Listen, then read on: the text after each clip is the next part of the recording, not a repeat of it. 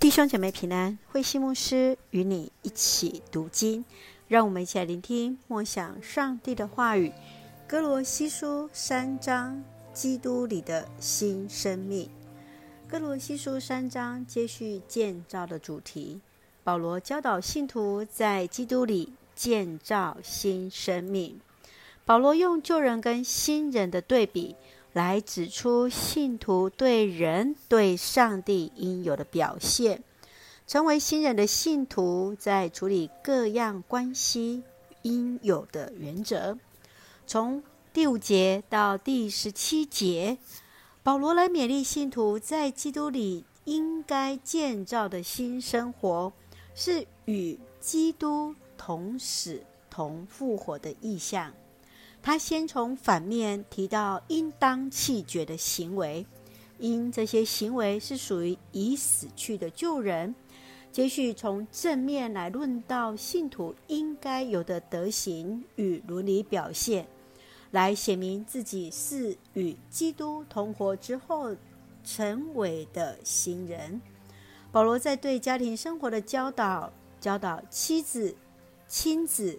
主仆等关系当中，彼此对待的原则。当时的奴隶被视为主人的财产，也被视为是家中的成员。妻子顺服丈夫，儿女听从父亲，奴隶顺从主人，都被视为是理所当然。信徒的言行要服膺于主的权柄，在原有的家庭秩序中活出新的关系。他指出，顺服的动机是基于顺服主耶稣基督，即便社会的结构秩序没有改变，仍然可以透过改变对待彼此的方式，让社会中弱势的一方惊艳到福音的好处。让我们一起来看这段经文与默想，请我们一起来看三章十二节。上帝爱你们，拣选你们做他的子民，所以你们要有怜悯、慈爱、谦逊、温柔和忍耐的心。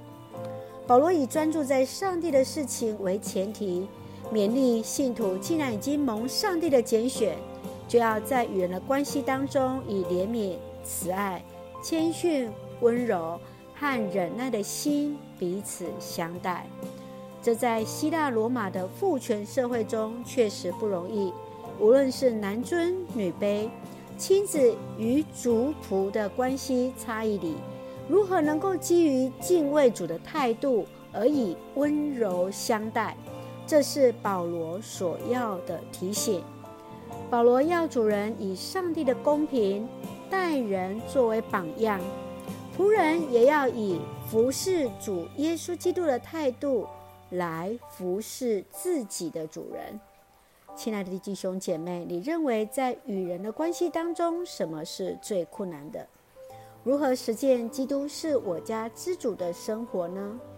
圣愿主来帮助我们，一起用歌罗西书三章二十三节作为我们的金句：无论做什么，你们都要专心一意，像是为主工作，不是为人工作。是的。当我们在做任何事情，都要像是为主而行。一起用这段经文来祷告。亲爱的天父上帝，赐给我们主的话语，成为我们生命的力量。求主帮助我们在人际关系之中，有主的话语与智慧，实践以基督为中心的生命，使我们凡事尊主为大。